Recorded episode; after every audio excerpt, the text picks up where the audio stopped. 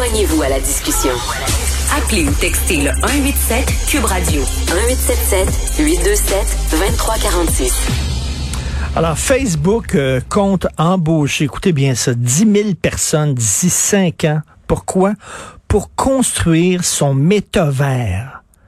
Le métavers. Qu'est-ce que ça mange en hiver exactement?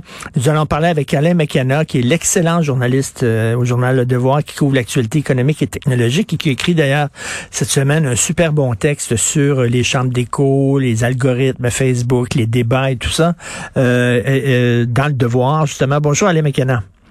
Salut Richard.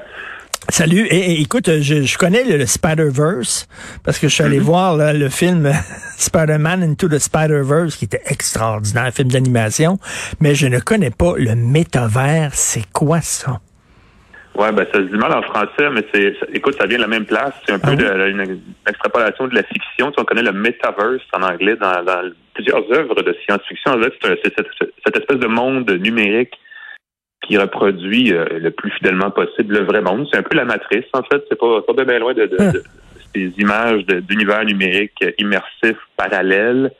Euh, ben évidemment, dans le cas de Facebook, c'est, on n'est pas encore rendu là, évidemment, mais c'est, ça fait partie de la vision de, de, Mark Zuckerberg qui, depuis quelques années, pousse fort sur la réalité virtuelle aussi, là, tu sais, les casques Oculus, ben oui. Euh, et il pousse dans ce sens-là. Et là, clairement, 10 000 personnes pour travailler là-dessus, c'est quand même assez ambitieux. Euh, écoute, j'ai un casque Oculus euh, chez moi. Euh, c'est complètement fou. Là, je peux assister à des à des spectacles, être sur scène avec Kiss.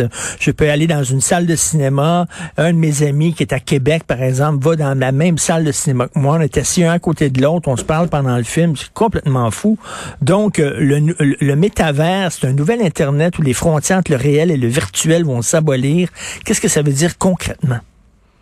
Ben, il y a déjà des applications qui ont justement sur Oculus qui ont été mises en, ligne là, par, euh, par, Facebook dans les derniers mois, qui justement créent cette euh, euh, de la réalité mixte, c'est justement c'est qu'on est virtuellement ensemble dans une pièce euh, virtuelle où on peut collaborer ou participer de, entre se divertir de différentes façons. un bel exemple, c'est je sais plus comment ils l'appellent, mais ils ont créé une, une espèce d'espace de travail collaboratif sur Oculus où on peut reproduire le clavier de son ordinateur et son ordinateur sur un donc le vrai appareil qu'on a sur son bureau, sur un bureau virtuel. Sur le même bureau, il y a d'autres gens qui sont nos collègues de travail, qui sont ailleurs dans le monde, qui peuvent se connecter et on peut interagir en direct comme si on était vraiment dans le même bureau physique. Euh, et maintenant, copier ça, dupliquer ça dans d'autres types d'activités, là, et c'est un peu ce que Facebook est en train d'essayer de faire avec ces différentes applications-là. Cela dit, là, on parle de Facebook parce que c'est la grosse annonce, mais ils sont pas les seuls à pousser sur cette, notion de, de, réalité mixte. Euh, Microsoft a une plateforme qui s'appelle HoloLens, qui est un casque, euh, contrairement à l'Oculus, on peut voir à travers. Donc, c'est comme une espèce de, grosse lunette sur laquelle on projette l'information numérique. Ah oui. Qui, vise à faire un peu le même genre de d'environnement mix, hybride, euh, réel et virtuel, et qui est déjà utilisé par bien des entreprises pour faire de la formation à distance, par exemple, puis d'autres activités comme ça. Donc, ça commence c'est très naissant, là, mais ça commence un petit peu à, prendre forme. Donc, le métavers, ça pourrait quoi? Ça, pourrait être construit dans, dans cinq ans? Est-ce que si on parle, on parle d'un avenir, on parle d'un avenir très euh, rapproché ou d'un avenir très très loin là? J'ai l'impression que ça s'en vient au maximum d'ici euh, d'ici la fin de la décennie, c'est certain. Il y a déjà des entreprises, des startups qui travaillent sur euh, un peu l'équivalent vraiment éclaté de Google Maps. Sur Google Maps, on trouve tout, tout l'univers cartographie, là, même si ça reste très très très primaire comme, comme présentation graphique mais il y a des entreprises qui ont commencé à cartographier en 3D, donc en espèce d'animation, comme un jeu vidéo, comme un univers ouvert d'un jeu vidéo, la planète, certaines régions, certaines grandes villes, pour créer cette espèce de début d'univers numérique, de double numérique de l'univers, comme ça. Euh, c'est assez, assez éclaté comme concept. Puis effectivement, quand, quand Facebook s'y met, ça va pas prendre, ça va pas prendre dix ans. Écoute, ça, ça va poser des, des, des questions d'éthique intéressantes. Par exemple, si je me projette dans un univers alternatif, OK? Mhm. je rencontre une fille dans cet univers-là, est-ce que je trompe ma blonde ou non? Parce que c'est ben, alternatif. Hein. non, non, mais, mais tu sais, avec, avec, des casques de réalité virtuelle, il y, a de la porno, on se le cachera pas, là. Il y a de la mhm. porno qui est virtuelle, puis c'est complètement capoté, là, vas-y, vraiment, là. Donc, là, tu mets ça là, dans, un, dans une réalité virtuelle où tu peux quasiment avoir des contacts avec cette personne-là et tout ça. je ne sais pas, ça va poser toutes sortes de questions. Oui, ben c'est sûr. Puis euh, même moins loin que ça, toute la question des données récoltées derrière cette, euh, cette, plateforme-là, qu'est-ce qu'on en fait? Il y a des, ben vraiment des enjeux de vie privée. Puis effectivement, au niveau social, au niveau du comportement sur ces plateformes-là aussi, il va falloir poser des questions parce qu'il va exister des accessoires, comme tu le dis, qui vont créer des sensations physiques, ne serait-ce que des vibrations comme les, les contrôleurs de jeux vidéo, euh, qui vont rendre l'immersion encore plus complète. Donc justement, va, va brouiller un peu plus la, un peu plus la piste là, entre ce qu'on fait en ligne ce qu'on fait en personne. Puis éventuellement, la responsabilité de ces actes-là ben, il va falloir trouver quelqu'un qui, qui va l'assumer parce que, évidemment, Facebook veut créer une plateforme, mais c'est pas garanti qu'il va gérer la responsabilité qui vient avec. Mais toi, toi, Alain, euh, est-ce que tu es, alarmiste? Parce qu'il y a des gens qui disent, déjà, on passe énormément de temps en ligne. Alors, imagine-toi si ça devient là, comme un, un, univers qui ressemble presque à la réalité. Là, euh, mm-hmm. là écoute, euh, je pense qu'on va passer plus de temps dans cet univers-là que dans la réalité. Il n'y a, pas un danger, ça?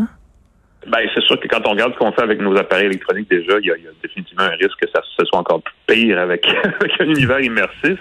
Euh, il y a de l'enseignement à faire, il y a des discussions à avoir euh, dès les premiers, au plus jeune âge, pour dire c'est un outil, ça peut être bien utilisé, ça peut être mal utilisé, ça peut être utilisé de façon abusive. Il faut vraiment être au courant de comment. Toute la question, on n'en parle pas souvent, mais la question de la littératie numérique, là, dans le monde numérique, comment se comporte?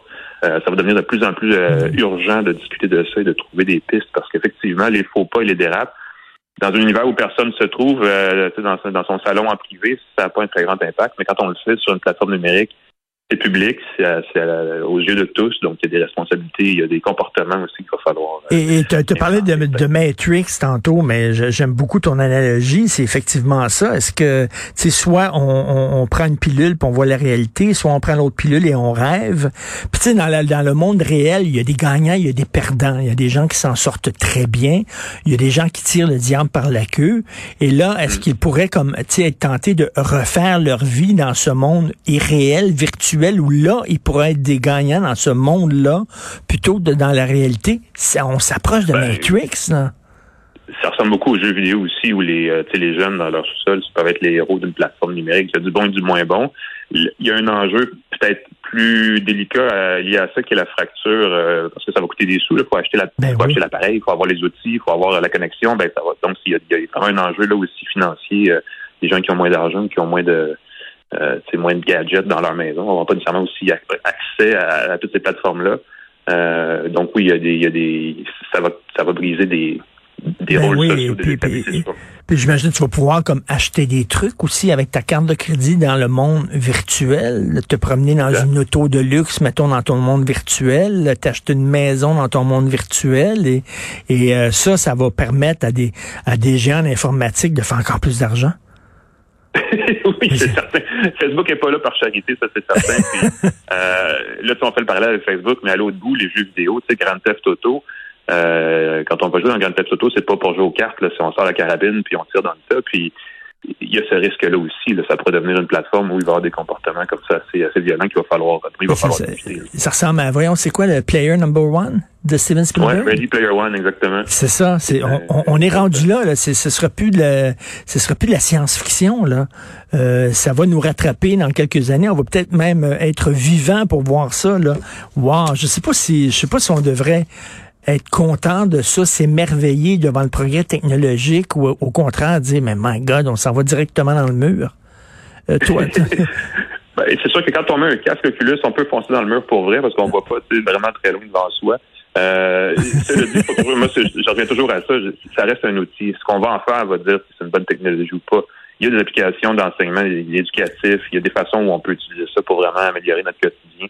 Euh, il va falloir probablement encadrer plutôt que tard ce développement-là pour que justement les, dérapages soient, soient, soient évités ou minimisés, parce qu'il va en avoir, c'est sûr. Eh bien, euh, on va se retrouver dans un film de science-fiction. Merci Alain McKenna. On continue à lire tes excellents papiers dans le devoir. Merci.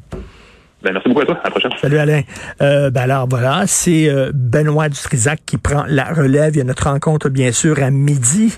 Euh, ben, merci beaucoup à toute l'équipe. Maude Boutet à la recherche, Florence Lamoureux, merci beaucoup. Jean-François Roy à la régie, la réalisation. On se reparle demain 8 heures. Passez une excellente journée.